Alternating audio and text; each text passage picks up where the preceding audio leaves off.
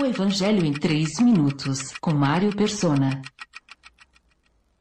Após mostrar aos mestres da lei o absurdo de afirmarem que o poder de Jesus para expulsar demônios viria do príncipe dos demônios, ele lhes diz: Eu lhes asseguro que todos os pecados e blasfêmias dos homens lhes serão perdoados, mas quem blasfemar contra o Espírito Santo nunca terá perdão é culpado de pecado eterno. Jesus falou isso porque eles estavam dizendo, ele está com um espírito imundo. Marcos 3, 28 a 30. Esta passagem é usada por líderes religiosos que praticam terrorismo psicológico e ameaçam as pessoas com a perdição se elas duvidarem do que eles dizem. Eu soube de um que usava o seguinte argumento, veja só. Quando eu prego, faço isso inspirado pelo Espírito Santo. Portanto, quem abandonar a minha igreja estará blasfemando contra o Espírito e não terá mais perdão.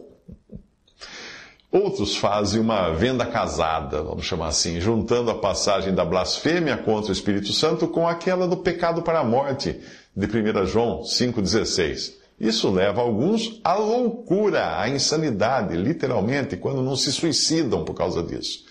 Porque quando caem num pecado para o qual eles acham que não existe perdão, ah, às vezes basta um pensamento mau e já se acham perdidos, como se fosse possível impedir a mente de pensar. Você consegue parar de pensar? Se você crê no que Jesus disse, estará seguro de que nunca, jamais, em hipótese alguma, irá perder a sua salvação. Porque ele garantiu: quem crê no Filho tem a vida eterna, tem a vida eterna. Eu lhes dou a vida eterna e elas jamais poderão perecer, as ovelhas. Ninguém as poderá arrancar da minha mão. Isso está em João 3,36 e João 10, 28. A sua salvação, a salvação que você recebeu de Cristo, ela começou quando Deus nos escolheu nele, em Cristo, antes da fundação do mundo. E em amor nos predestinou. Efésios 1, 4 e 5. Aos verdadeiros salvos por Cristo, a Bíblia diz o seguinte: quando vocês ouviram e creram na palavra da verdade, o evangelho que os salvou, vocês foram selados com o Espírito Santo da promessa, que é a garantia da nossa herança até a redenção daqueles que pertencem a Deus. Efésios 1, 13 a 14. Você crê nisso?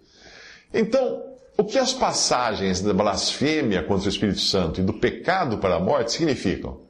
A blasfêmia, para a qual não há perdão, é explicada na própria passagem. Jesus falou isso porque eles estavam dizendo, ele está com o espírito imundo. Mateus 3,30. Ou seja, a menos que você fosse um incrédulo, vivendo nos tempos de Jesus, não há como você hoje apontar o dedo para Jesus e dizer, pelo príncipe dos demônios é que ele expulsa demônios, como fala em Marcos 3, 22. Não tem como. Só se você estivesse lá naquela época. O pecado para a morte, por sua vez, é morte física. Quando um crente vive uma vida tão torta, tão fora do caminho de Deus, que Deus decide entregá-lo a Satanás para que o corpo seja destruído e o seu espírito seja salvo no dia do Senhor, como fala em 1 Coríntios 5, versículo 5.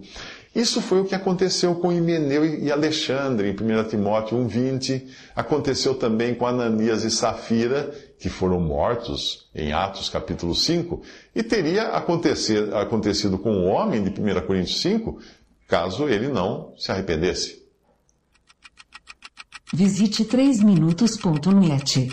Dúvidas? Visite respondi.com.br.